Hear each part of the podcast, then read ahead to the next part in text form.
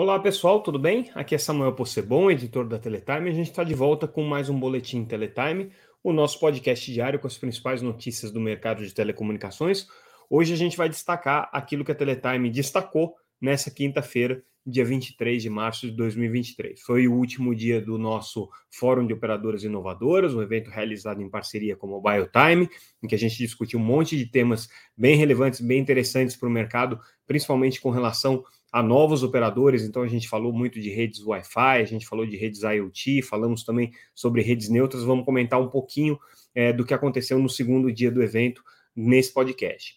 É, e a gente traz notícias também com relação é, aos fatos que aconteceram nessa quinta-feira e que, de alguma maneira, estão relacionados com o que já tinha acontecido é, na, na quarta-feira, no dia anterior, é, e que foram, foram temas importantes aqui para o mercado de telecomunicações. E a gente começa com a nossa primeira notícia. É, na verdade, é uma, uma notícia já esperada. A Claro também encerrou a oferta de venda das torres é, que ela havia adquirido do imóvel por falta de interessados. Isso já tinha acontecido com a TIM, já tinha acontecido com a Vivo, e agora a Claro também é, protocolou junto ao CAD uma manifestação em que ela diz que, apesar dela ter colocado essas torres à venda e ter, inclusive, é, postergado o prazo para a venda dessas torres, como determinava o CAD, é, no processo de aprovação da venda da O imóvel, ela não conseguiu nenhuma oferta, não conseguiu nenhum interessado, e, portanto, ela está pedindo para o CAD para ser é, isentada das obrigações decorrentes é, desse remédio que foi aplicado para a operadora é, em função da venda da um imóvel para a Claro. O comentário que eu faço com relação a isso é: se nenhuma das três conseguiu vender, é, qual era o sentido de se colocar esse remédio para elas? Né? Evidentemente, não existia mercado para esses é, ativos que foram colocados à venda.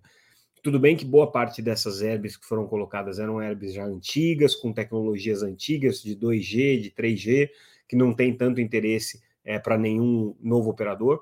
Mas o curioso é que é, são torres que não foram, é, essas estações não foram adquiridas pelas operadoras entrantes, por exemplo, que poderiam é, ter se interessado por isso, eventualmente fazer, fazendo algum acordo de run sharing com as próprias operadoras grandes. É, essas estruturas não foram adquiridas tampouco por nenhum operador competitivo de rede neutra, que poderia acontecer, né? Um operador de rede neutra móvel, também não houve esse interesse. E aí agora elas vão ter que decidir o que, que vão fazer com esses equipamentos. Muito provavelmente é um equipamento que vai ser é, desmontado, vendido como equipamento de segunda mão, eventualmente como sucata, mas é, fica aí mais um elemento dos remédios que foram aplicados na compra do imóvel que aparentemente se mostraram inócuos aí no sentido de fomentar a competição ou de pelo menos resolver algum problema do mercado. Quando eles foram aplicados, esses remédios, o objetivo era justamente evitar a concentração no mercado, né? É, e como não houve nenhum interessado, talvez a gente se questione se haveria espaço para ter mais algum operador no mercado ou não. Então, é, fica aí uma lição para as futuras aprovações aí que o CAD fizer, é, as futuras análises relacionadas a telecomunicações, entender que o bicho em telecomunicações às vezes é um pouco mais complexo do que parece. Não basta simplesmente você dizer vende aí os seus equipamentos que alguém vai entrar para competir. Isso não acontece, não é simples, você tem toda uma cadeia que quem for entrar precisa ter espectro, precisa ter contrato de torres, precisa saber operar, precisa ter capital para fazer isso daí funcionar, e é um mercado extremamente competitivo. E aí a gente entra na nossa segunda notícia do dia, que tem a ver com esse fato. Né? Ontem a gente já destacou o balanço é, anual da Unifique, uma operadora regional que também agora vai ser um operador móvel, comprou as licenças no edital de 5G no, no ano, de, é, no ano passado, no ano de 2021, na verdade, né? mas é, é, com a previsão de é, início das operações, pelo menos no caso das capitais, para o ano passado. A Unifique ainda não tem obrigação de entrar em nenhuma cidade, porque ela está como um provedor regional, ela tem obrigações que começam a valer só a partir de 2026, o que não significa que ela não poderia ter entrado. Ela poderia ter entrado e ela optou por enquanto a não entrar. E o que ela é, disse hoje na conferência é, para anúncio dos resultados foi que a previsão dela vai ser postergada para começar a entrar em operação provavelmente só no final do primeiro semestre. Mas tem uma, um aspecto bem interessante dessa, dessa entrevista da Unifique, eu acho que vale a pena ser lida, porque ela traz um grau de sinceridade que não é sempre que a gente vê uma empresa abrindo é, o jogo como a Unifique abriu. O CEO da empresa, o Fabiano Busnardo, que foi quem participou dessa coletiva, disse com todas as letras quais são as dores que os operadores regionais estão enfrentando para entrar no mercado de 5G. Segundo ele, segundo palavras dele, né, é, eles tiveram um caminho, é, é, descobriram no meio do caminho uma complexidade muito maior nessa operação, é, que tem muita coisa para fazer, palavras dele, é, que é, tem uma quantidade, uma expressão que ele usa, uma parafernália que precisa ser instalada para essas redes funcionarem. Então, quer dizer, mostra que eles se depararam aí com uma situação é, de grande complexidade técnica. E aí ele traz também alguns elementos importantes, como, por exemplo, o aumento da taxa de juros, a dificuldade de acesso a capital, investimento, tudo isso prejudicando a estratégia é, da Unifique como operadora regional, mas certamente essa mesma, essa mesma situação se aplica às outras operadoras é, regionais que ganharam os lotes no leilão de 5G e que ainda não conseguiram colocar as suas operações para funcionar, apesar de já ter liberação de espectro em algumas cidades. Claro que elas não estão descumprindo nenhuma regra, é, o edital previa que elas só entrariam em operação a partir de 2026, é, mas como elas sempre disseram, né, elas gostariam de entrar em operação o quanto antes para não deixar as grandes operadoras ganharem o mercado de 5G na frente delas. E o que está acontecendo é justamente o contrário. Elas não estão conseguindo entrar em operação, as operadoras é, de grande porte estão sim é, avançando nas suas, é, nos lançamentos de novas cidades, porém também a um ritmo mais lento do que seria possível, não do que seria obrigatório. Em relação ao que seria obrigatório, elas estão muito mais rápidas do que a Anatel esperava, mas em relação ao que seria possível em termos de cidades em que o espectro tá, tá, já está liberado, as operadoras de grande porte, as operadoras nacionais, estão um pouco atrás, isso a gente noticiou ontem, a Anatel trouxe esse dado, né, das 500 e tantas cidades que já foram liberadas pela agência em termos de espectro, é, a gente não tem, não chegou a 90 cidades ainda ativadas com 5G, então elas poderiam, se elas quisessem, pisar mais fundo no acelerador e correr mais, não estão fazendo isso. É, qual que é a razão para essa, essa dificuldade? E aí a gente traz uma matéria é, que foi feita é, no âmbito do, do, nosso evento, Fórum de Operadoras Inovadoras, em cima de uma palestra é, realizada pelo executivo da Ericsson, o Paulo Bernadotte. O Paulo é um, é um, um, um especialista em redes móveis, ele é um, executivo muito renomado e conceituado. A Ericsson é principal fornece, uma das principais fornecedoras de redes móveis. E o que, é, basicamente, o Paulo diz é que existe sim hoje por parte das operadoras uma grande dificuldade de conseguir monetizar ou pelo menos trazer novas receitas com 5G. Por que, que essa dificuldade existe? Existe porque os planos que estão sendo lançados são todos é, continuidade dos planos que já existiam no 4G, e na questão da, da, dos serviços corporativos, onde eles poderiam explorar, por exemplo, a característica técnica do network slicing, que é uma característica muito importante das redes 5G, que é a possibilidade de você fazer é, conexões customizadas, e é uma coisa que para aplicações corporativas tem é, muitas funcionalidades possíveis, né? As operadoras não estão conseguindo fazer isso, segundo é, o Paulo Bernadotte, por uma questão de dificuldade de adequação do seu sistema de orquestração de rede, então, para controlar essa, essas funcionalidades, e também por uma questão de não terem condições de cobrar por esses serviços. Então, é, se de um lado as operadoras estão lançando 5G sem lançar, sem cobrar nada mais por isso, né, só como um valor agregado, vamos dizer assim, aos planos de dados que já existiam antes, sem lançar nenhum produto que faça com que o consumidor tenha que gastar mais recursos e, portanto, aumentar a receita das operadoras. E do outro lado, elas também não estão conseguindo explorar o 5G do ponto de vista do mercado corporativo, do mercado B2B, é, então temos aí um problema que talvez explique por que, que as operadoras regionais estão tão lentas para lançar os seus serviços e por que, que as operadoras nacionais, apesar de estarem é, mais rápidas do que o edital da Anatel previa, tão lentas em relação às possibilidades que elas teriam. Elas poderiam estar avançando muito mais rápido do que estão. Então, existe aí sim uma questão que talvez a gente tenha que começar a olhar com um pouco mais de cuidado e um pouco mais de atenção em relação ao mercado de 5G. Outra notícia importante que a gente traz é, do evento, é, nesse evento Fórum de Operadoras Inovadoras, é, diz respeito ao mercado de é, é, é, operadoras neutras. Né?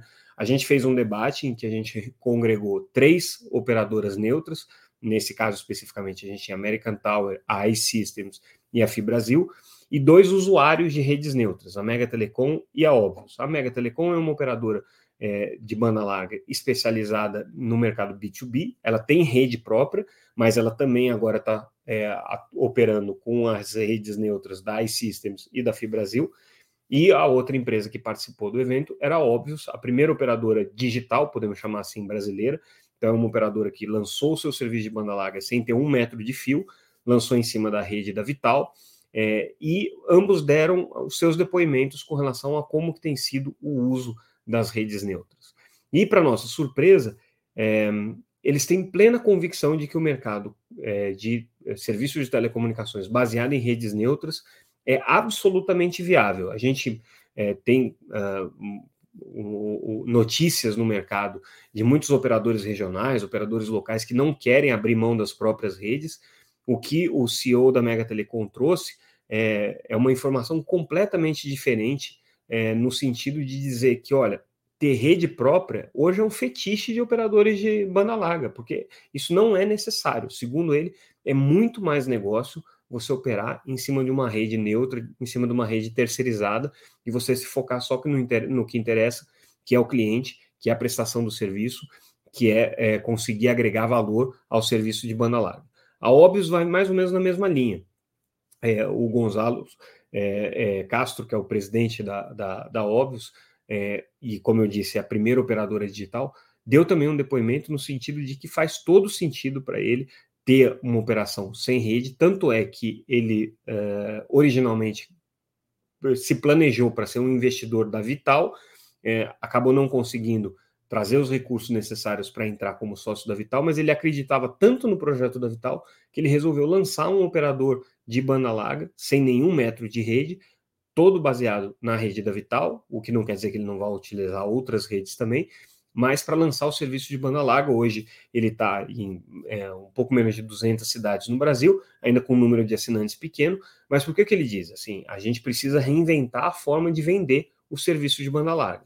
Ele diz que o cuidado, principalmente é, a inadimplência e ao churn, é o grande segredo hoje para o crescimento de uma operadora baseada só em redes neutras. Então, o debate foi muito interessante no sentido de mostrar que é, já existe demanda, já existe é, casos de uso de redes neutras que estão se mostrando absolutamente efetivos e é, competitivos do ponto de vista é, de empresas que estão lançando sem ter uma rede própria, como acontecia até então. Então, é, esse, esse foi um dos destaques do nosso, do nosso evento. É, as operadoras é, de, banda, de, de, redes neutras que eu mencionei, quer dizer, a Fibrasil, a American Tower e a iSystem, concordam, obviamente, com essa avaliação, né? afinal de contas, elas são as maiores interessadas, mas elas ponderam também que a indústria é, nasceu é, atuando de maneira cooperada. Então, as operadoras de redes neutras, desde o começo, se preocuparam em fazer padronizações dos sistemas de, é, é de TI, padronizações das APIs para integração de rede com sistemas das operadoras. Elas têm trabalhado de maneira cooperada em alguns aspectos, e isso tem dado à indústria um grau de maturidade é, que é importante para o desenvolvimento do mercado de redes neutras.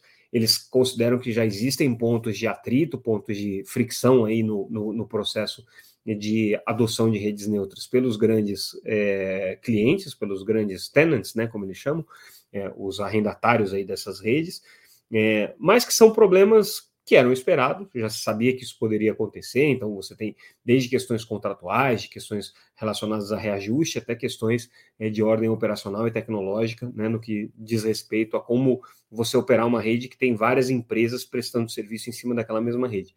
Mas o modelo, pelo menos no testemunho aqui, tanto dos clientes quanto das próprias operadoras de redes neutras, tem dado muito certo.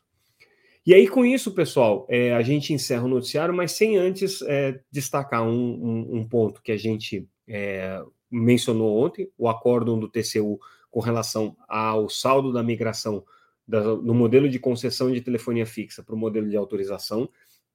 essa migração, como eu já expliquei ontem, é essencial para as concessionárias de telefonia fixa resolverem a sua vida junto à Anatel. Então a gente está falando da telefônica, mas principalmente da Oi. É, esse saldo ele vai ser relevante porque ele vai acabar dizendo qual que é o valor que a Anatel vai colocar na mesa numa eventual negociação com relação às arbitragens que as operadoras estão movendo contra o governo por conta é, dos prejuízos que foram causados ao longo desses anos na concessão.